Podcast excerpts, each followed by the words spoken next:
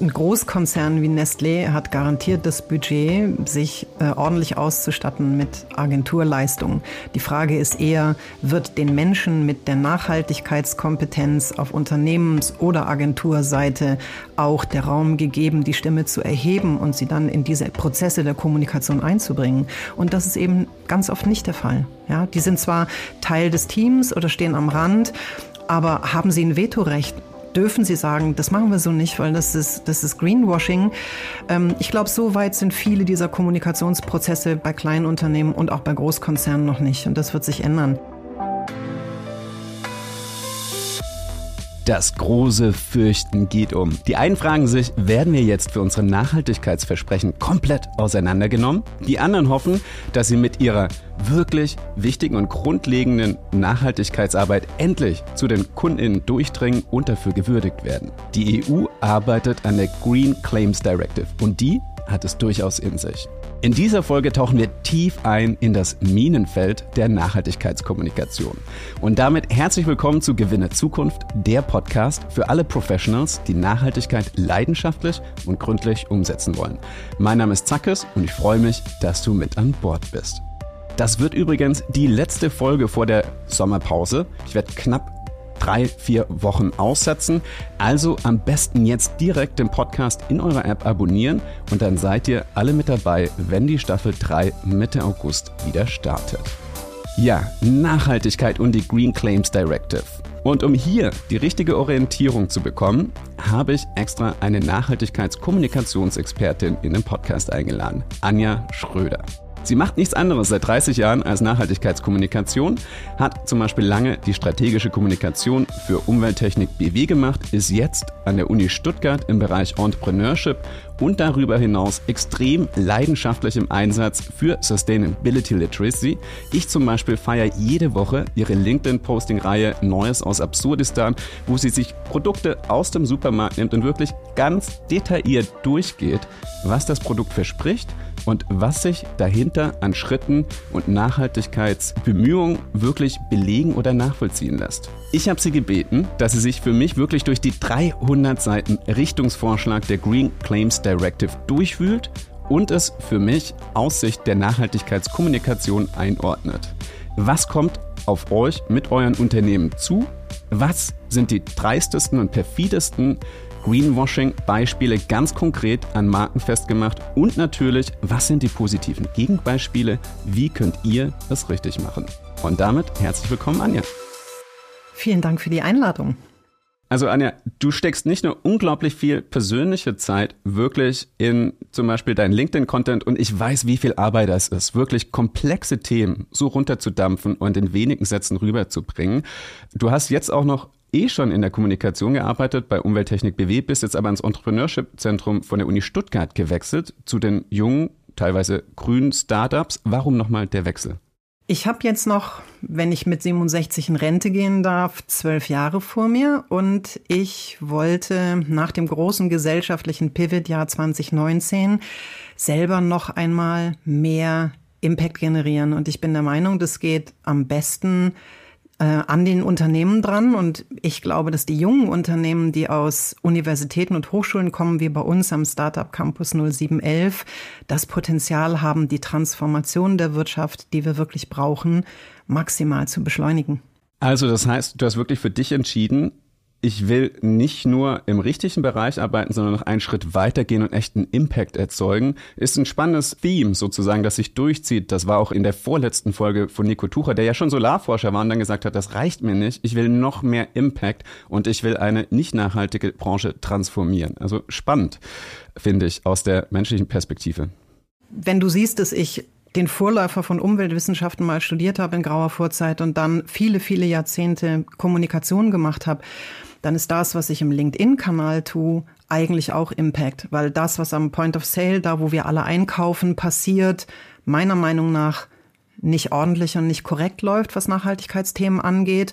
Und ich versuche mit meinen Posts ein bisschen Licht in das Dunkel zu bringen, ein bisschen mehr Information in diese Entscheidungsprozesse zu bringen, um eigentlich das, was auch die EU mit dem, mit der Green Claims Directive anstrebt, ähm, nahbar und anfassbar zu machen. Und ich muss sagen, ich mache ja nichts anderes als Nachhaltigkeit. Und ich darf die ganze Zeit mit Menschen wie dir sprechen. Und selbst ich stehe im Supermarktregal vor diesen ganzen Produkten, die allerlei versprechen und kann überhaupt nicht einschätzen, wo was fundiert dahinter ist und wo nicht. Und damit kommen wir schon zur Einflugschneise, zur Green Claims Directive. Die gibt es ja nicht umsonst. Sie ist bitter notwendig, weil eben da draußen einfach sehr viel Schindluder getrieben wird. Und bevor wir wirklich tief eintauchen, was die GCD ganz konkret bedeutet, was sie beinhaltet und worauf man sich einstellen muss, das große Warum braucht es sie überhaupt? Aus deiner Sicht, was sind aktuell die jüngsten, dreistesten Greenwashing-Beispiele oder perfidesten Strategien, um selbst aware Consumer wie mich nochmal in die Irre zu führen? Also die ganz dicken Dinger, die gibt es eigentlich nicht mehr, weil das Wettbewerbsrecht auch in den letzten Jahren im Bereich irreführender Werbung schon einige dieser Claims abgeräumt hat. Das Greenwashing verschiebt sich so ein bisschen ins Subtile. Und wenn man diese Fälle aufbohrt, ist es ganz oft so, dass es gar nicht das Produkt oder das Unternehmen oder die Produktion ist, sondern das, was am Ende in der Kommunikation landet, das ist einfach schräg, das ist verschoben und das ist nicht in Ordnung. Aktuelle Beispiele dafür sind zum Beispiel Absolut Wodka. Das hat äh, die Firma hat gerade verkündet, dass sie die, den Wodka jetzt in einer Papierflasche verkaufen wird und damit x Prozent äh, Carbon Footprint einspart. Dahinter liegt natürlich der Fakt, dass die Transportkosten oder äh, der Carbon Footprint des Transports sich minimiert, also der Logistik Carbon Footprint kleiner wird, wenn man weniger Gewicht transportiert. Und diese Papierflasche wiegt natürlich viel weniger als Glas. Auf der anderen Seite dann aber zu sagen, dass die Verpackung die nachhaltigere Verpackung ist am Point of Sale, ähm, verwässert die eigentliche Argumentation, weil dann äh, glauben die KonsumentInnen, die Verpackung, weil sie aus Papier ist, ist gut. Die Verpackung ist aber ja gar nicht 100 Prozent aus Papier, sondern innen drin gibt es eine Beschichtung, einen Durchfeuchtungsschutz, sonst würde das nicht funktionieren. Und durch diese Beschichtung wird aus diesen ganzen Verpackungen, die außen aussehen wie Papier und innen aber äh, beschichtet sind, Komposite und Komposite sind nicht rezyklierbar aktuell. Das heißt, aus dem Glas, das schwer ist und einen Transport ähm, Carbon Footprint hat, das aber rezyklierbar ist, wird ein leichteres Material, das einen geringeren Carbon Footprint hat im Transport, das aber nicht zirkulär laufen kann. Dann darf man eigentlich nicht die Verpackung als solche nachhaltiger kommunizieren, ohne dass man den eigentlichen Grund, warum man auf dieses Verpackungsmaterial gewechselt ist, mitliefert. Die Dinge, die ich da heraushöre, das Ganze, das habe ich jetzt auch bei dir schon gelernt, ist, du bezeichnest das als Mimicry. Für mich als Verbraucher von außen sieht das aus wie ein nachhaltiges Produkt, fühlt sich auch schön an, Papier wahrscheinlich noch eine freundliche Farbe und ich denke, hier kann ich sorgenlos zugreifen. Dann kommt noch eine andere Ebene hinzu und das muss man ja auch durchaus einräumen. Nachhaltigkeit ist extrem komplex und Unternehmen müssen abwägen, optimiere ich den Logistik-Footprint, optimiere ich die Verbrennung, weil recycelt wird de facto weltweit eigentlich nicht. Das heißt ja maximal irgendwie so im Schnitt acht Prozent landen im Recycling, der Rest wird verbrannt, verbuddelt, landet im Meer. Also kann man durchaus legitim sagen, wir optimieren für das aktuell bestehende System global als Marke, aber dann muss man es auch genauso kommunizieren. Ich glaube, das ist der große Unterschied und genau darum wird sich die ganze Folge immer wieder drehen. Und dass das positiv geht und man durchaus auch als globales Corporate für alle Märkte eine richtige Lösung finden wird, das werden wir im zweiten Drittel besprechen. Ich mache mal den Suspense auf, weil ich weiß, du hast noch super viele Positivbeispiele, auch von großen Discountern, wie zum Beispiel der Schwarzgruppe, aber das parken wir kurz. Erstmal sammeln wir noch weitere dreiste Beispiele. Ein schönes weiteres dreistes Beispiel ist ähm, Nestlé, die bringen jetzt in einem Piloten eine Papierverpackung von KitKat in Australien auf den Markt. Das wurde auch über LinkedIn äh, promotet, äh, im Zuge der Nachhaltigkeitsbemühungen Carbondioxid einzusparen und auch äh, Plastik einzusparen, würde man jetzt eine Papierverpackung ausprobieren. Und man muss ein bisschen wirklich, man muss genau lesen. Man muss wirklich lesen, was da steht und dann auch überlegen, was sagen die mir eigentlich und was wollen sie mir sagen, ohne dass sie mir das sagen? Oder was dekodiere ich, was da aber gar nicht drin steht? Weil wenn da steht eine Papierverpackung, dann gehe ich davon aus, das ist 100 Prozent Papier. Unter diesem Post zu der 100% Papierverpackung entspann sich dann eine Diskussion, wo gleich gefragt wurde, ist es denn wirklich 100% Papier? Weil KitKat ist Schokolade und Schokolade braucht einen bestimmten Schutz. Da reicht reines Papier nicht aus. Äh, das Community Management Team von Nestlé hat erstmal geantwortet, klar, es ist 100% Papier und dann wurde gleich geantwortet von einem anderen Poster, ist nicht 100% Papier, weil im Kleingedruckten in eurem Material sagt ihr, das ist ja innen beschichtet mit einer Folie. Und Ende des Lieds ist, auch diese Verpackung, die ist nicht Papier, sondern sie ist folienbeschichtet. Damit ähm, kann sie nicht rezykliert werden, sie wird in der Verbrennung landen. Und manchmal ist es nur das eine Wort, das man verdrehen muss oder ändern muss. Hätte Nestlé gesagt, es ist paper-based, also der Hauptanteil der Verpackung besteht aus Papier, dann wäre es zumindest richtig gewesen. Aber zu sagen, es ist eine Papierverpackung, ist nicht korrekt. Und dann bist du an dem Punkt der Sustainability Mimicry. Das kommt aus der Biologie, das ist eine Scheinwarntracht. Man tut also so, als sei man nachhaltiger, als man wirklich ist. Und das ist nicht fair. Das ist am Point of Sale nicht fair, weil du hast es vorhin genau gesagt. Kaufende entscheiden aufgrund von Emotionen, von Gefühlen, die sie verarbeiten im Unterbewusstsein. Das sind 90 Prozent der Kaufprozesse laufen in der Vorbereitung unterbewusst ab. Das weißt du gar nicht. Und wenn du dann am Point of Sale stehst, wird eigentlich nur noch das Ergebnis der Abwägung der unterschiedlichen Emotionen in deinem Unterbewusstsein äh, an den neofrontalen Kortex durchgeschickt und gesagt, kaufen ja oder kaufen nein. Und diese Summierung von, von Triggern, das ist Papier und das sieht natürlich aus und da sind grüne Blätter drauf und da steht ICO drauf, das macht Kommunikation irreführend. Und dagegen geht die Green Claims Directive vor. Bevor ich gleich mit Anja noch tiefer ins Thema einsteige, gibt es in unter 60 Sekunden einen Einblick in ein zur Folge passendes Sustainability Offering von meinem Missions- und Werbepartner IBM. Das B2B-Fashion-Label Kaya und Kato stand vor einem riesigen Problem. Eigentlich sind sie gestartet, um wirklich nachhaltige Arbeitskleidung in den Markt zu bringen. Zum Beispiel Schürzen, Kochjacken, Hemden und Hosen. Dafür achten sie wirklich peinlich genau auf alle Arbeitsschritte und haben alles durch geprüfte Zertifikate belegt. Das große Problem allerdings, die Fashion-Industrie ist wirklich noch der wilde Westen. Hier kann fast jeder fast alles behaupten. Wie also sich durchsetzen und den KundInnen glaubhaft kommunizieren, dass sie hier bei Kaya und Kato wirklich richtig sind. Gemeinsam mit ihrem Zulieferer Cotonea und IBM haben sie sich an einen Tisch gesetzt und die Blockchain-basierte Plattform Textile Trust entwickelt. Mit einer einfachen App kann Kaya und Kato nun lückenlos vom Anbau in Uganda bis hin zur Distribution in Deutschland alle Arbeitsschritte fälschungssicher dokumentieren. Mehr zur Textile Trust Plattform und IBM über den Link in den Show Notes oder auf LinkedIn von Sustainability Specialist Oliver Gar. Und jetzt zurück zu Anja. Und das, was du alles gerade beschrieben hast, hat ja wirklich fatale Auswirkungen. Ich habe jetzt gerade nicht die exakte Zahl im Kopf, aber ich habe vor ein paar Monaten gelesen, dass wirklich das Vertrauen von KonsumentInnen in Marken auf dem Tiefstand ist aller Zeiten. Ich glaube, nur noch 20 Prozent der KonsumentInnen vertrauen Marken wirklich in Bezug auf ihre Aussagen oder umweltbezogenen Aussagen. Das heißt, es ist ja eigentlich auch ein Schuss ins Knie, der nach hinten losgeht. Bevor wir zur GCD kommen, noch ganz schnell, gibt es irgendwie so eine Handregel, so der Top 5, Top 6 Greenwashing-Strategien? Du meinst, wie man sich gut äh, aufstellen soll oder wie man sich selber überprüfen kann, dass man da gerade Bullshit erzählt? Wie man sich selbst überprüfen kann, weil ich finde ja auch spannend, gerade bei dem Nestlé-Beispiel ist ja oft, glaube ich, wahrscheinlich auch ein Mangel an Prozessen dahinter.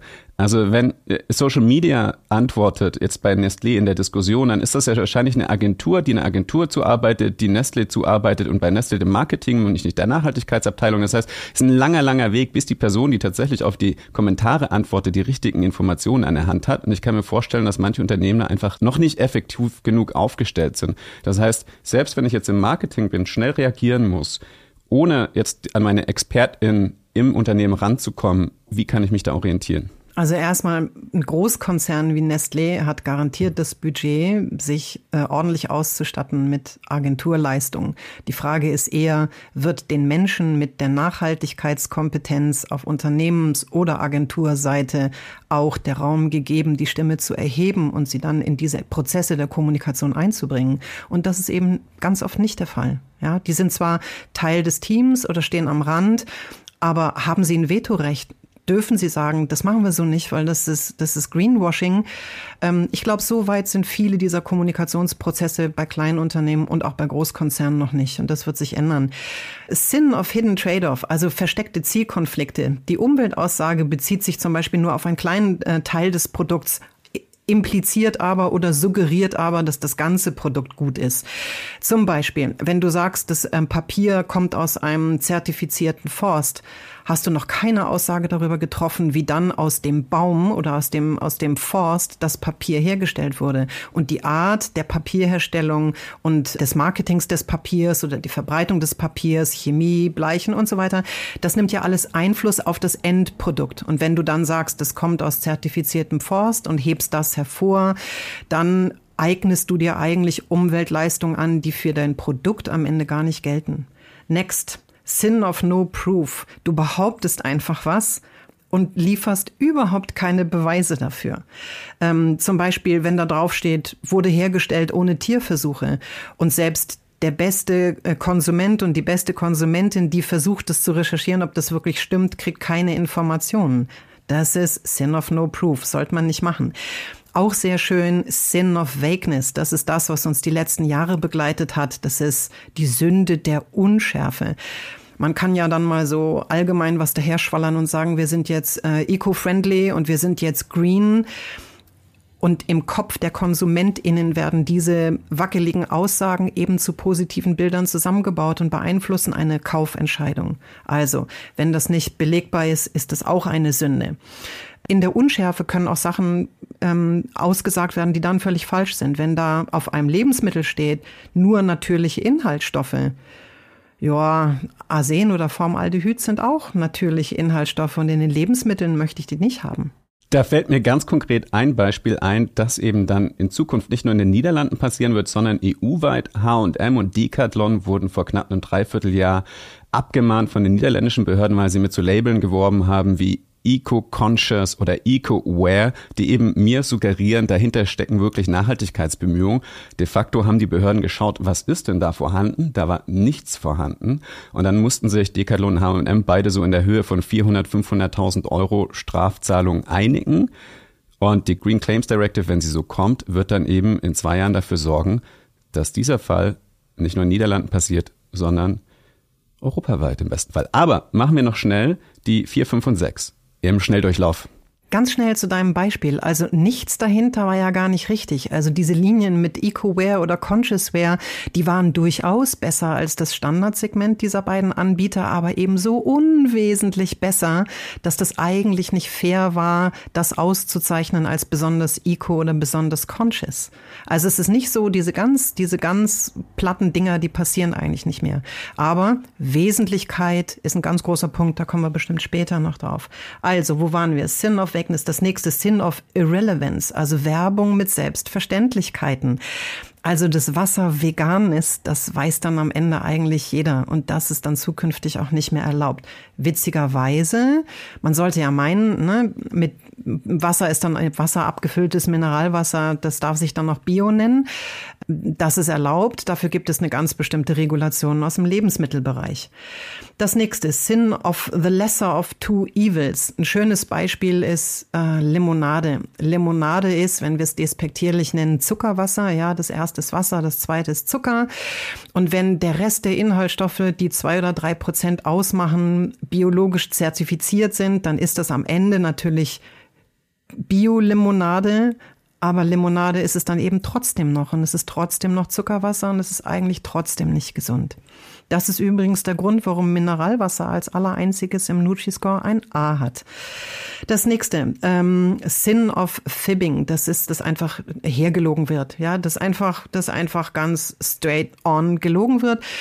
Diese Beispiele haben wir im äh, EU-Binnenmarkt nur noch ganz selten. Aber das, wenn wir das Beispiel nehmen mit ohne Tierversuche, das eine ist, ich kann es vielleicht gar nicht nachvollziehen oder es ist sogar gelogen. Ja, ich weiß zum Beispiel, dass Inhaltsstoffe verarbeitet wurden, die an Tieren ähm, getestet wurden, dann darf ich nicht einfach sagen, weil ich keine Tierversuche gemacht habe, ist mein Produkt ohne Tierversuche, wenn mein Produkt eingekaufte Produkte enthält, die an Tieren getestet wurden.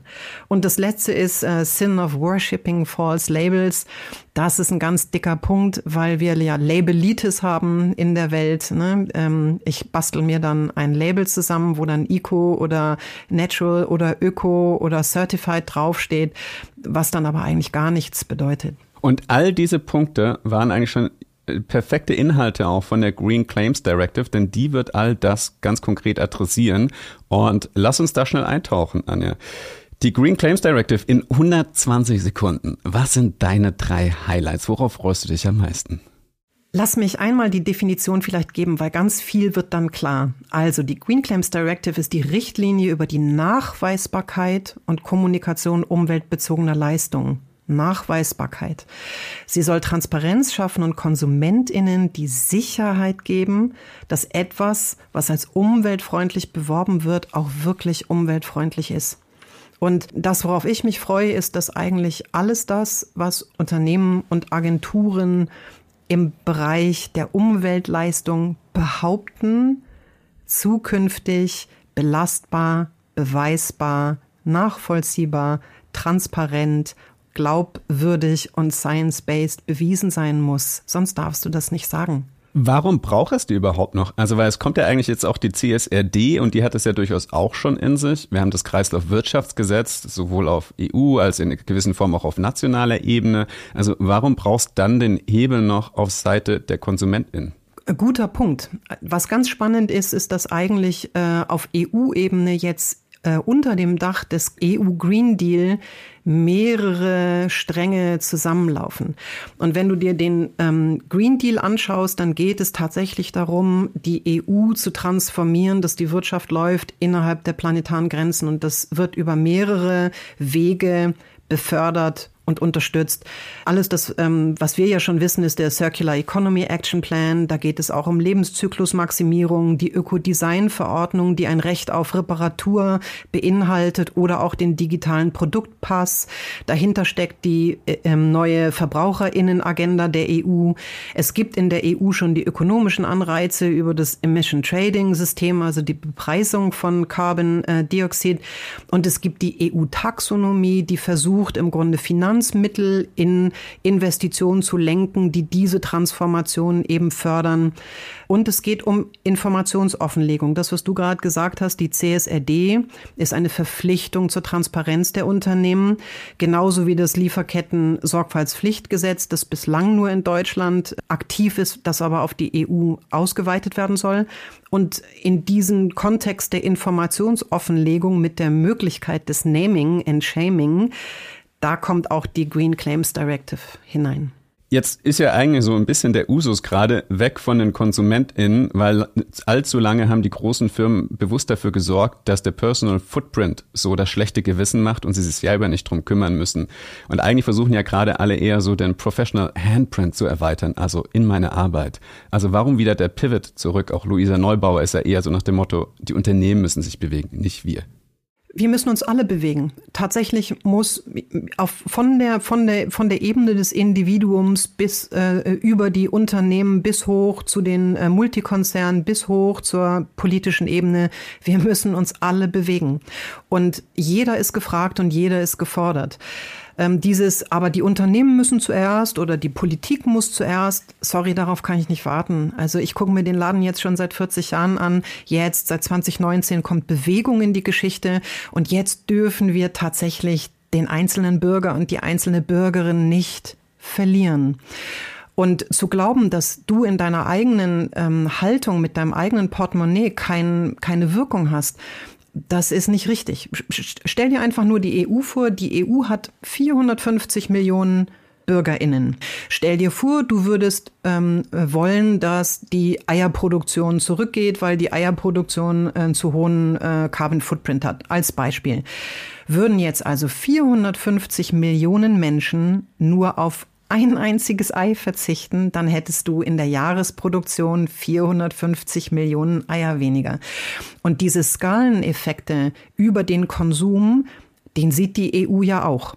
Die EU sieht, und deswegen gibt es die Green Claims Directive, die EU sieht in dem informierten ähm, Kaufenden in der Skalierung auf 450 Millionen einen sehr, sehr großen Hebel, die Transformation über ähm, die Konsumerwende, über, über Einkäufe zu bestärken. Und deswegen ähm, hat die Green Claims Direktive zum Ziel, den Verbraucher und die Verbraucherin zu schützen vor irreführenden Claims. Das ist das eine, um eben informierte Entscheidungen überhaupt möglich zu machen.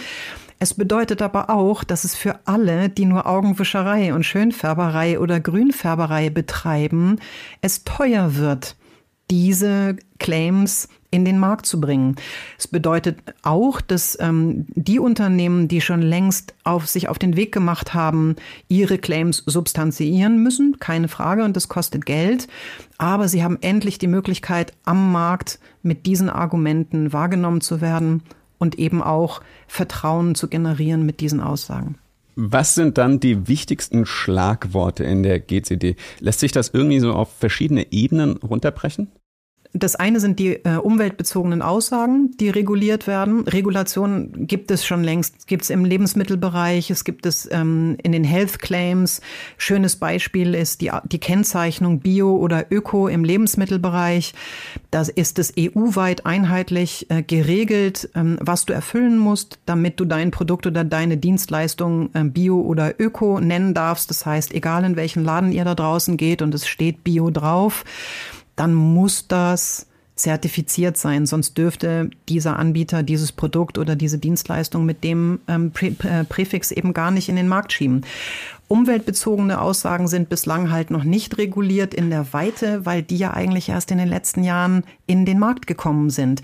Und wir haben jetzt Argumente wie Carbon Footprint, wie Water Footprint, ähm, rezykliertes Material, soziale Lieferkette, Biodiversität. Alles Argumente, die sehr wichtig sind, die auch geclaimed werden die dann aber dazu führen, dass eben am Point of Sale emotionale Beeinflussung von Entscheidungen stattfindet, die dann aber nicht irreführend sein dürfen um eben tatsächlich Produkten und Dienstleistungen die Chance zu geben, ähm, sich durchzusetzen, die die EU gemäß dieser Direktive auch für umweltfreundlich hält. Wo stehen wir eigentlich? Also, weil es gibt ja durchaus Positivbeispiele. Und wie gesagt, kleine Suspense. Im zweiten Drittel der Folge werden wir die gründlich besprechen. Aber es gibt eben auch viele Negativbeispiele und ganz viel in der Mitte, ob unbewusst oder schlichtweg noch wegen fehlender Kompetenz oder Bemühung. Also wie ist gerade die Gemengelage? Hat die EU mal reingeguckt, was eigentlich passiert in den einzelnen Ländern bei den Unternehmen? Ja, tatsächlich hat sich die EU die Mühe gemacht und hat mal überprüft, ob diese Claims, die dann alle im Markt sind, überhaupt stimmen welchen Wahrheitsgehalt sie haben. Und die Ergebnisse, das wurde jetzt auch seit März, als die Richtlinie, ähm, das Proposal der Richtlinie veröffentlicht wurde, das ging auch durch die Medien. 53 Prozent der Green Claims sind vage, irreführend oder nicht fundiert. Also, ne, kann man auch norddeutsch sagen, schlichtweg gelogen. 40 Prozent dieser Green Claims sind ohne Daten, also sind nicht fundiert. Die Beweisbarkeit für den Claim fehlt einfach. 50 Prozent der Green Labels, ja, Label ist auch ein großes Thema, hatten keine oder nur eine schwache Überprüfung oder Verifikation. Und wenn du dir anguckst, dass 230 Sustainability Labels in der EU existieren und 100 Green Energy Labels in der EU, ist ein bisschen unfair den Konsumentinnen gegenüber, nicht wahr? Okay, verstehe. Also, und auch da nochmal, um festzuhalten, also ein Green Claim in sich ist ja nichts Negatives. Ein Green Claim ist eigentlich super, aber das Problem ist, wenn eben hinter dem Claim nichts steckt. Mann, schon eine halbe Stunde um. Aber jetzt wird es wirklich konkret, was die GCD angeht. Ich denke einfach, wer Nachhaltigkeit richtig umsetzen will, braucht auch einen entsprechenden Deep Dive für Professionals. Wenn ihr also nach der kurzen Sommerpause ab Mitte, Ende August für die nächste Staffel von Gewinne Zukunft mit am Start sein wollt, dann jetzt noch schnell den Podcast in eurer App abonnieren und mich gerne damit unterstützen, dass ihr eine Bewertung hinterlasst. Und damit zurück zu Anja. Also, was mache ich da jetzt als Unternehmen? Also, nochmal ganz konkret, was kommt auf mich zu? Was muss ich alles auf dem Schirm haben? Vielleicht sollen Unternehmen und Agenturen das tun, was sie sowieso schon tun sollten, nämlich einfach die, die Wahrheit sagen. Und bezogen auf die Green Claims gibt es eigentlich drei Punkte, die man für sich abarbeiten kann. Das erste ist, Materialität des Claims, Materiality of the Claim, ist die Behauptung, die auf einer Produktebene aufgestellt wird, tatsächlich wesentlich für das Produkt. Ja, Aussagen zu Prozess, Materialien, äh, Produktbestandteilen, die lediglich einen kleinen Anteil am Produkt und ähm, in der Preisbildung ausmachen oder am Gesamtimpact, ja, ähm, die darf man nicht über das ganze Produkt ziehen. Das heißt, wenn ich 90 Prozent natürliche Materialien habe und 88 Prozent davon ist Wasser, dann habe ich ja eigentlich nur zwei Prozent natürliche Inhaltsstoffe und ähm, 10 Prozent sind nicht natürlich und ich argumentiere aber mit den 88 Prozent Wasser. Das ist nicht korrekt. Nur kurz, weil da fällt mir ein, genau das frage ich mich immer, wenn ich Spülmittel kaufen gehe. Da sehe ich nämlich neuerdings Marken, die bisher noch gar nicht nachhaltig waren, die sagen, wir sind die genaue Zahl habe ich nicht. 87 Prozent, 93 Prozent natürliche Inhaltsstoffe. Und ich frage mich eben, wie viel davon bezieht sich nämlich auf den Wasseranteil und ist eigentlich nichtig? Also wenn du Pulver hast, hast du das Wasser ja nicht drin, aber alle, alle Produkte, die wasserbasiert sind oder einen hohen Wasseranteil haben, da kann man sich das natürlich fragen. Der viel spannendere Punkt ist aber, zack, ist, wer fragt sich denn das? Also wer fragt sich denn das? Und wenn du deine Kaufentscheidung triffst und aus dem Augenwinkel heraus einfach nur siehst, ey, 90 Prozent ähm, Inhaltsstoffe natürlichen Ursprungs, wer liest das Kleingedruckte? Das machen halt die wenigsten. Und das ist die Tücke dieser hervorgehobenen Aussagen, die dann im dümmsten Fall eine Kaufentscheidung beeinflussen und im Kern aber irreführend sind oder nicht korrekt. Das heißt, wir hatten die Materiality, kommen wir zu Completeness. Completeness. Die Completeness of the Claim, das ist, man kann sich selber fragen, habe ich das denn eigentlich, habe ich mein Produkt, meinen Produktionsprozess umfassend betrachtet? Habe ich wirklich alle Aspekte in den Impact einbezogen, die die Umwelt betreffen. Ich sollte dann auch offenlegen in der Kommunikation, welche ich herangezogen habe. Und ich sollte auch prüfen, ob ich der Informationspflicht ausreichend nachgekommen bin. Und wenn man sich dann nur einen Punkt rauspickt und über andere Aspekte sich ausschweigt, ähm, dann ist auch das irreführend und wird als Greenwashing empfunden. Zum Beispiel die Hervorhebung des Carbon Footprints. Wir hatten das eingangs der Folge.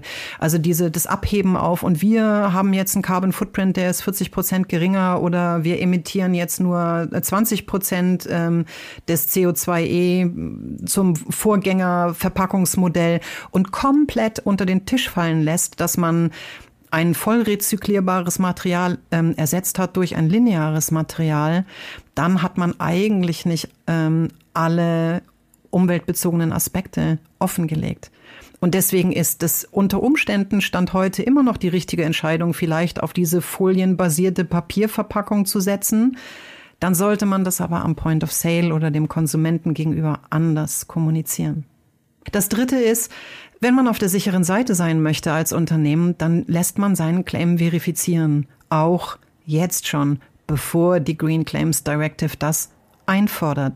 Verifizieren ähm, kann man seinen Claim, indem man Studien hinterlegt, indem man LCAs machen lässt, also Lebenszyklusanalysen, in denen man ähm, unabhängige Dritte den Claim oder das Produkt oder die Inhaltsstoffe oder den Prozess überprüfen lässt. Ähm, als Unternehmen, auch das hatten wir schon angesprochen, den, den Claim bin ich auf dem Weg zur Klimaneutralität, kann ich überprüfen und verifizieren lassen, indem ich äh, meine Daten offenlege im Rahmen äh, einer SBTI-Zertifizierung. Das heißt, wenn ich befragt werde, ob das, was da stimmt, was ich behaupte, dann kann ich verweisen auf den unabhängigen Dritten, der bestätigt hat, dass meine Aussage richtig ist.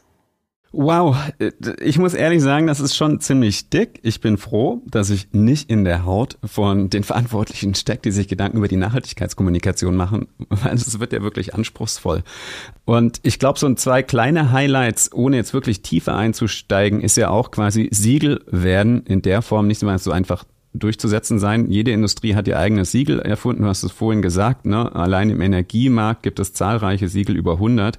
Das heißt, in Zukunft wird es ja da auch nur noch die geben, oder zumindest hält sich die EU offen, dass wenn es Siegel gibt, dann nur noch offizielle seitens der EU. Und ein anderer Punkt, korrigiere mich gleich, wenn das zu ungenau war, ist, dass eben das, was du auch magst, man darf nicht mehr nur einen einzelnen Score bilden. Also wenn ich angenommen, ich habe irgendwie so ein, ein Produkt und das hat richtig coole Verpackung, das ist wunderbar hergestellt, aber die Logistik ist unter aller Sau oder an irgendeiner Stelle sind wir sozial richtig mies und ich vereine das aber auf einen Score, wo unter der Summe dann der Score gar nicht so schlecht ist. Vergleich mal mit dem Nutri-Score, wie keine Ahnung, äh, gesund und wenig Fett, aber dafür doch viel Zucker oder sowas und wir schaffen es aber trotzdem, uns irgendwie auf eine C hoch zu roppen. All das geht nicht mehr. Das heißt, ich muss das wirklich differenzieren. Also wie sieht's aus in der Logistik, wie sieht der Wasserfootprint aus, wie sieht der soziale Aspekt aus? War das mein Laienwissen einigermaßen korrekt? Das war schon ziemlich gut. Ich würde da nur ergänzen, also auch ähm, zukünftig wird es der freien Wirtschaft erlaubt sein, Label in den Markt zu pusten. Das dürfen die gerne weiterhin tun. Der einzige Unterschied ist, dass sie zum einen die Benchmarks äh, zu den umweltbezogenen Aussagen erfüllen müssen innerhalb ihres Labels und ihr Label selber. Also wie das äh, Scoring gebildet wird, müssen sie komplett transparent machen und durch unabhängige Dritte verifizieren lassen. Unverifizierte Labels sind im Markt nach Einführung der Green Claims Directive nicht mehr erlaubt. Das, was du meintest, was äh, für Nationalstaaten nicht mehr erlaubt ist, ist, ähm, die EU möchte ausschließen, dass auf Nationalstaatenebene weiterhin überhaupt Labels entwickelt werden, sondern die Label äh, müssen harmonisiert werden und das macht ja auch Sinn. Aber ich hatte mich für dich ja durch diese 300 Seiten gegraben und in den Tiefen habe ich was gefunden, was ich persönlich ganz spannend fand, wo ich auch noch wenig Berichterstattung ähm, in unserer Blase drüber gehört habe so wie ich das gelesen habe, und wenn da draußen Experten sind, korrigiert mich gern, ich lerne gerne dazu, behält sich die EU, also dieses, die Scoring und die Akkumulation von Aussagen vor. Sprich, in welcher Art und Weise bestimmte Scores kombiniert werden dürfen oder ausgezeichnet werden müssen, im Sinne vielleicht einer Ampel, ähm, wie der Energieeffizienzampel oder des Nutri-Scores, das behält sich die EU vor. Und ich glaube, dass das der nächste Schritt ist, wenn äh, die Green Claims Directive durch ist, dass dann die EU versuchen wird, ähm, diese umfassende Aussage über umweltbezogene Leistungen in ein einheitliches EU-weites Scoring- und Labelsystem zu bringen. Und das finde ich eigentlich ganz spannend.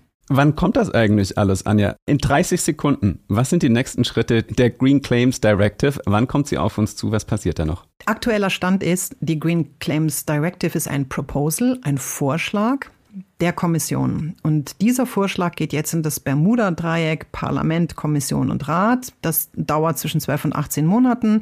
Danach, wenn es dann durch den, das Parlament durch ist und verabschiedet ist und Stand heute kann es noch Änderungen geben.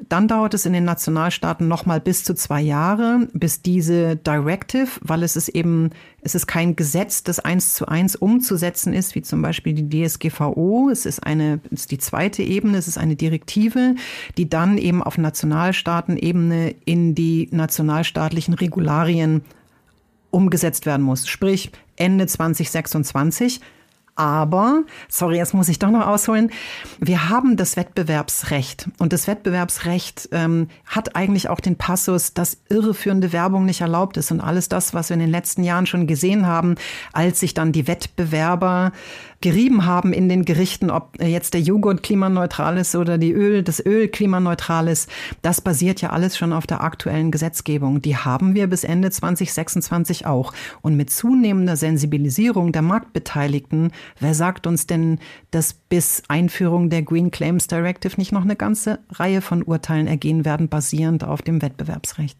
Also im besten Falle noch mehr so Beispiele, wie ich sie vorhin hatte, von H&M und Decathlon. Da hat die Behörde selber nachgeschaut. Aber noch besser ist natürlich, wenn die Konkurrenz, die sich ernsthaft bemüht hat, klagt, damit sie sich eben absetzen kann von denen, die Schindluder betreiben. Und damit kommen wir jetzt in das Drittel, was auch noch mega spannend ist. Anja, man kann ja eigentlich jetzt schon alles richtig machen und auch das so kommunizieren, dass man trotzdem noch durchsticht. Also was gibt es da draußen in deinen Augen an wirklich vernünftigen Bemühungen seitens auch großer Unternehmen und nicht nur der kleinen jungen Startups, die auf der grünen Wiese anfangen können? Und das dann aber eben auch gepaart mit einer erfolgreichen und guten Nachhaltigkeitskommunikation. Ich fange mal mit den Kleinen an, weil da ist es einfacher. Und auch mit den Startups, da ist es einfacher, weil ist dein, dein Businessmodell im Kern nachhaltig, dann ist auch die Kommunikation einfacher.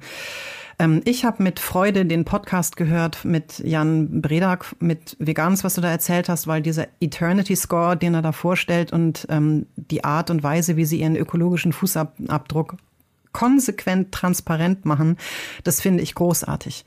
Und genau darum geht es ja. Du liest auf der Packung eine Aussage und dann fängst du an, wenn du so bist wie ich oder wie du, dann fängst du mal an nachzubohren und zu gucken, wo kriege ich die Information, stimmt das dann?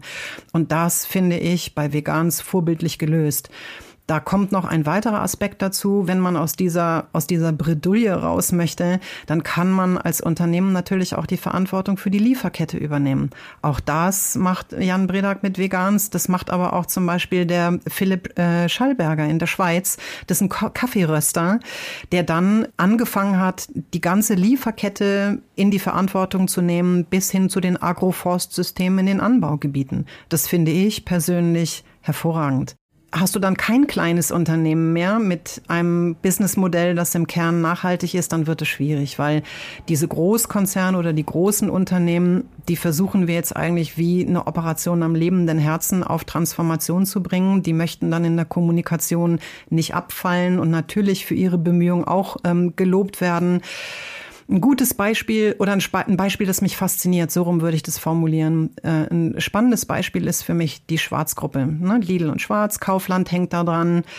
Und das ist einer dieser typischen Baden-Württemberger Mittelständler, der dann einfach die Sache mal in die Hand nimmt, wenn es im Markt nicht schnell genug vor sich geht. Und diese Idee, dass Material im Kreis geführt werden muss und diese Re Recycling-Miserie, die wir haben, die hängt zum großen Teil daran, wenn du das Recyclingmaterial einsetzen wollen würdest, du das eigentlich am Point of Sale aus deiner Kette verlierst. Das verkaufst du und es gibt die Systeme nicht, die sicherstellen, dass dieses Material, das du eingesetzt hast und das du rezyklieren könntest, auch wieder bei dir landet.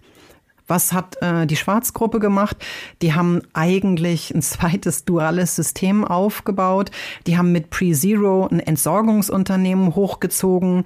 Die haben zum Beispiel ihre Einweg-Wasserflasche ähm, dermaßen auf ähm, Kreislauf und Optimierung des Kreislaufs gedrillt und haben sich dann rausgenommen, dieses optimierte System unabhängig von unabhängigen Dritten prüfen zu lassen und ähm, mit allen Mitteln der Kunst, die letztendlich die Wissenschaft derzeit zur Verfügung hat, kamen dann raus, ja, unter der Optimierung aller Umstände, wie sie ausschließlich ähm, in diesen betrachteten Segmenten vorzufinden sind, ist bei einer Lebenszyklusanalyse diese 1,5 Liter Wasser-Einwegflasche besser als die PET-Mehrwegflasche oder äh, die Glasflasche.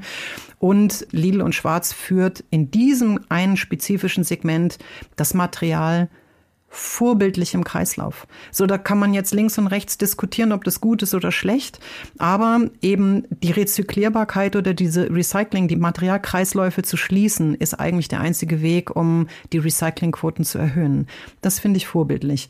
Ein anderes schönes Discounter-Beispiel, ganz aktuell, das ist der, der Nachbar, das ist Aldi. Aldi hat jetzt aktuell eine Waschpulverpackung im Markt und bewirbt die auch. Die Tandil-Packung, die ist aus grauem Plastik, aber ja, nu, das ist Recyclingplastik. Das ist, wenn es nicht sortenrein und klar ähm, gesammelt wird, am Ende der Kette immer ein bisschen gräulich. Aber who cares, ja? Ist halt dafür ähm, mit einem ziemlich hohen Recyclinganteil. Und die Werbung, die sie machen, ist eigentlich so, wie es die Green Claims Directive schon vorschreibt. Sie loben das aus, die Verpackung besteht aus so und so viel Prozent Recyclingplastik und sie lösen das mit dem Sternchen noch auf, wo das herkommt. Und ähm, das machen sie vorbildlich und auch das Community Management, weil Social Media, Werbung geht heute nicht mehr ohne Community Management. Auch das Community Management war auf Zack. Ich würde das mal kurz zusammenfassen, weil dein Start und dein Ende ist genau für mich die Essenz. Also was Jan Predak als junger Herausforderer, also als, als junges Unternehmen und Herausforderer macht, die überhaupt den Veganmarkt auch mit etabliert haben, ist, dass sie eben diesen differenzierten Score hatten. Das hatten wir vorhin. Sie haben nicht einen Single Score alles summiert und aggregiert, sondern sie bereiten wirklich auf, was ist der Footprint, was ist der soziale Aspekt, was ist der Energieverbrauch oder der CO2-Ausstoß und haben damit Eternity wirklich ein extrem fundierten und preisgekrönten Score entwickelt. Also hört euch die Folge mit Jan Predak unbedingt an. Es ist extrem wertvoll. Was sie eben aber auch machen, ist, dass sie, was du gesagt hast, wie jetzt am Schluss, sie bespielen ihre Community, weil jetzt Veganz ist im gleichen Markt wie Rügenwalder. Das ist der Platzhirsch. Die machen mittlerweile mehr Umsatz, also sie haben ungefähr 250 Millionen Umsatz, über die Hälfte davon mit veganen Mitteln und Rügenwalder bespielt 40 Prozent des Marktes. Der nächstgrößere Player ist Nestlé mit 6 Prozent. Jan Predak zum Beispiel, ich weiß nicht wie viel Prozent, ne? aber er ist quasi, Jan Predak muss natürlich gucken, mit so einem großen Player, den es auch braucht, um skalieren, wie kommuniziere ich trotzdem noch? Und eben das Spannende ist halt, dass Veganz extrem transparent ist. Rügenwalder vielleicht viel richtig macht, aber da die Transparenz nicht vorhanden ist. Und so, glaube ich, kommt man wirklich noch durch und schafft es sich eine Community an treuen KonsumentInnen zu erarbeiten, die einem selbst, wenn sie dann in drei Sekunden vor dem Regal stehen, sich schnell entscheiden müssen, eben bei einem landet, auch wenn man erstmal nur in Relation ein kleiner Herausforderer ist. Oder nicht Herausforderer, also ich würde eher sagen, ein Pionier, der sich gegen dann die Early Follower oder Adapter weiterhin behaupten muss. Das Beispiel auch mit der Tandilpackung super schön, weil da war der Mut da dann eben auf eine graue Verpackung zu setzen und nicht irgendwie fancy, shiny, verschiedene Plastikmaterialien zusammengemischt, um das möglichst schöne Premium-Produkt rauszuhauen. Noch ein Beispiel, Anja, du hattest es angesetzt noch ein Beispiel. Armed Angels, das wollte ich sagen. Schaut euch mal die Werbung von Armed Angels an. Die sind ja auch positioniert als, als Fashion Brand im Sustainability-Bereich. Diese ganze Diskussion, wo kommt denn das klimaneutral her und wo kommt dann wir sind nachhaltig her, das haben die sehr kritisch hinterfragt und haben das auch offengelegt, warum sie mit bestimmten umweltbezogenen Aussagen zukünftig nicht mehr werben werden, weil momentan eigentlich die Businesses noch gar nicht sustainable sind. Insbesondere die Fashion-Bereiche oder auch die Lebensmittelbereiche, die sind in sich nicht äh, sustainable. Bei ähm, Vegans und dem Eternity Score finde ich natürlich hoch spannend, dass unter Umständen dadurch, dass dieser Score so ambitioniert ist und so transparent ist, dieser Score das Zeug dazu hätte, ein Standard in der Branche zu werden. Kommt die Green Claims Directive und musst du die Label, äh, Labels äh, zertifizieren? Ja, die Arbeit hat sich der Jan Bredak schon gemacht. Durch die Nummer ist er schon durch. Und selbst wenn der Score ein anderer wird, wird es für ihn ein leichtes sein, die Daten und Nachweise, die er schon hat, auf einen anderen Standard zu übertragen. Ähnlich wie ich bin bereits nach DNK, nach dem Deutschen Nachhaltigkeitskodex zertifiziert, dann bin ich eigentlich schon bei, keine Ahnung, 80, 90 Prozent von der kommenden ESRS für die CSRD oder GRI. Also ist ja alles sehr nah beieinander und wenn man mal alles aufbereitet, belegt hat und digital hat, dann kann man das sehr schnell wechseln und hin und her springen. Wir nähern uns dem Ende an, ja. Zwei wichtige Dinge, glaube ich, noch. Das eine ist, wie sind da kleine Unternehmen gegen große aufgestellt? Also wir hatten jetzt das Beispiel Vegans gegen Rügenwalder zum Beispiel, nicht gegen, aber im gleichen Markt und teilweise auch kooperierend. Und wir hatten jetzt eben große Discounter, kleine Marken, große Fashion Brands wie H&M, kleine wie Armed Angels. Also ist das ein Nachteil für kleine, weil sie sich die ganze Zertifizierung vielleicht auch gar nicht leisten können? Oder verschiebt das so ein bisschen das Machtgefüge im Markt? Das Machtgefüge verschiebt sich eigentlich immer nur über die Werbebudgets und über die Spendings. Ja, Ganz kleine Unternehmen, also Kleinunternehmen, ich glaube mit, mit unter zehn Mitarbeitenden, die sind ausgenommen davon, ihre Claims zertifizieren lassen zu müssen gegen, gegen Geld. Sie sind aber nicht ausgenommen davon, ähm, dass sie keine Unwahrheiten erzählen dürfen. Das heißt, die Beweisbarkeit oder die Belegbarkeit ihrer Aussagen, das müssen sie auch tun. Aber ähm, das, kein Unternehmen ist daran gehindert, die Daten, die erforderlich sind, zu sammeln. Und darin, das ist, das macht auch Sinn. Sammel die Daten, kenn dein Produkt, kenn deine Lieferkette und dann sei ehrlich auf der Lieferkette. Und ähm, gerade die kleinen Unternehmen, die ja auch Impact erzeugen möchten mit ihren Produkten, die laufen, wenn sie ihre Daten nicht straight haben, ja, ähm, auch gern mal in eine Shitstorm-Falle rein, wie es im letzten Jahr, glaube ich, ähm, Gottbeck passiert ist. Ja, Shoutout an Flip, die äh, Recherchekollegen von nebenan. Das ist die Story vom Meeresplastik. Wenn du magst, kann ich dir davon auch noch was erzählen. Also ich nenne Meeresplastik heute ja nur noch Meerplastik von dem Märchenplastik, weil tatsächlich ähm, achtet mal drauf ähm, in der in der Bewerbung, wer jetzt aktuell alles mit äh, Ocean Plastic oder Ocean Impact Plastic oder Ocean Bound Plastic oder Meeresplastik wirbt. Fakt ist, dass in den seltensten Fällen tatsächlich Plastik verarbeitet wurde, das aus dem Meer gefischt worden ist. Und es ist keine Frage, das Plastik muss aus dem Meer und es ist auch keine Frage, Recycling-Plastik hat andere, hat also einen Carbon Footprint Vorteil gegenüber dem Virgin Material. Aber nicht überall, wo Meeresplastik draufsteht, ist dann auch wirklich aus dem Meer gefischtes Plastik drin. Und die Tücke daran ist, dass dieses Meeresplastik hochgradig emotional aufgeladen ist über die Berichterstattung, über die, über die Great Garbage Patches, über die Vermüllung der Meere. Ähm, und diese Emotion wird im Grunde antizipiert, um ein Produkt zu verkaufen, das im dümmsten Fall überhaupt kein Plastik enthält, das je das Meer gesehen hat. Das ist nicht fair. Sprich, Worte schaffen Wirklichkeit. Auf Worten wirst du festgenagelt. Erzähl die Wahrheit und wenn du dir nicht sicher bist, dann schau gründlich nach, krieg deine Fakten gerade und sammel die Daten, damit du korrekte Aussagen machen kannst. Und auch da ein kleiner Einschub. Es ist natürlich der Best Case, dass das Plastik erst gar nicht im Meer landet und dort rausgefischt werden muss. Deswegen finde ich zum Beispiel so Startups wie Everwave, die KI einsetzen und Community Management, um wirklich das Plastik im Fluss rauszufischen, bevor es im Meer landet, viel wertvoller als Startups, die irgendwo an der Meeresoberfläche in den ersten drei Metern rumschwimmen und diesen riesigen Batzen, der ich, die Zahl habe ich jetzt vergessen, Reinhard Schneider hat das im Podcast gesagt, dass ja der Großteil des Plastiks eh zu tief schwimmt, als dass man ihn jemals wieder rausfischen werden kann. Also beides muss passieren. Man muss es rausfischen, aber noch wichtiger ist es davor zu stoppen, aber dann muss man es eben anders kommunizieren und das ist das Entscheidende und das ist meine Abschlussfrage, Anja. All das, was wir jetzt hier wirklich extrem tief besprochen haben, wie kommt man dahin, diese Best Practices umzusetzen und eben nicht Angst vor Greenhushing zu haben, also Nachhaltigkeitsbemühungen zu verstecken, weil man Angst vor dem Shitstorm hat. Also was braucht es aus deiner Sicht als Nachhaltigkeitsexpertin und Kommunikationsexpertin, das Unternehmen Bemühungen, die stattfinden, es dann auch schaffen, wirklich gezielt umzusetzen? Wer muss da am Tisch sitzen und was müssen die entscheidenden Prozesse sein? Ich glaube, dass mit umweltbezogenen Aussagen einfach die Werbung nicht mehr so einfach ist. Punkt. Und erzählt die Wahrheit, erzählt die Wahrheit und geht in den Dialog. Wenn wir die Baseline nehmen, dass wir alle, dass die, dass alle Unternehmen noch nicht nachhaltig sind und niemand von uns 100 Prozent nachhaltig ist, dann sind wir ja alle auf der Reise. Und dazu braucht es den Dialog. Und habt keine Angst davor, wenn eure Community den Finger hebt und sagt, das ist aber nicht richtig hier und ich habe da mal nachgebohrt und eigentlich stimmt eure Aussage nicht. Habt davor keine Angst, nehmt es an, belegt, warum ihr diese Aussage trefft verändert eure Aussage.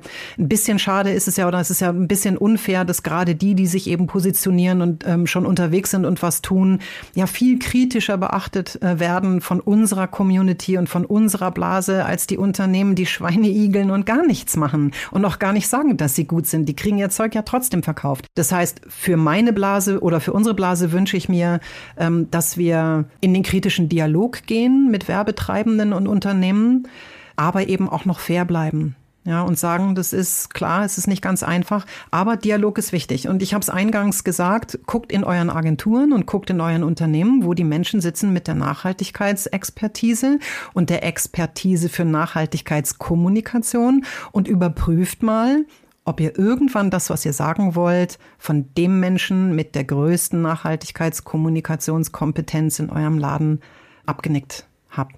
Anja, danke dir. Das war ein dermaßen großer Deep Dive für mich in die Richtung Green Claims Directive. Und das Wichtigste ist, glaube ich, wirklich den Mut haben, Dinge transparent zu machen. Man wird dafür belohnt. Es gibt unglaublich viele Beispiele. Auch wenn ihr keinen Bock drauf habt, es kommt, es wird verpflichtend. Also sich jetzt in die Bewegung zu setzen, ist das Beste, was ihr machen könnt. Kommuniziert intern mit den richtigen Stakeholdern, kommuniziert extern mit den richtigen Stakeholdern auf VerbraucherInnenseite. Und wer noch Anregungen sucht, ich kann es wirklich nur empfehlen, folgt Anja Schröder auf LinkedIn. Sie hat einfach eine großartige Reihe. Ich lerne in jedem einzelnen Post für mich persönlich nochmal was dazu, weil sie sich wirklich Produkte aus dem Regal greift und detailliert durchrechnet, was es damit auf sich hat und recherchiert und es eben auch fair aufbereitet, weil wie sie sagt, manche Dinge kann man auch noch nicht besser machen. Das muss man einfach den etablierten Playern noch zugestehen. Und damit verabschiede ich mich in die Sommerpause. Es war so großartig, euch alle wieder für die zweite Staffel durchweg mit an Bord gehabt zu haben. Dank euch ist Gewinne Zukunft wirklich nochmal in den letzten Monaten rasant gewachsen. Also drückt unbedingt den Abo-Button, damit ihr auf keinen Fall den Neustart nach der kurzen Sommerpause mit Staffel 3 verpasst. Und wenn ihr richtig, richtig cool seid, dann hinterlasst noch kurz eine Bewertung in Form von zwei schnellen Sätzen wie euch diese Folge oder Gewinne Zukunft als Podcast, als Professional beim Umsetzen von konsequenter Nachhaltigkeit geholfen hat. Und damit sage ich vielen Dank. Ich freue mich schon enorm auf Staffel 3 und euch alle wieder mit an Bord zu haben.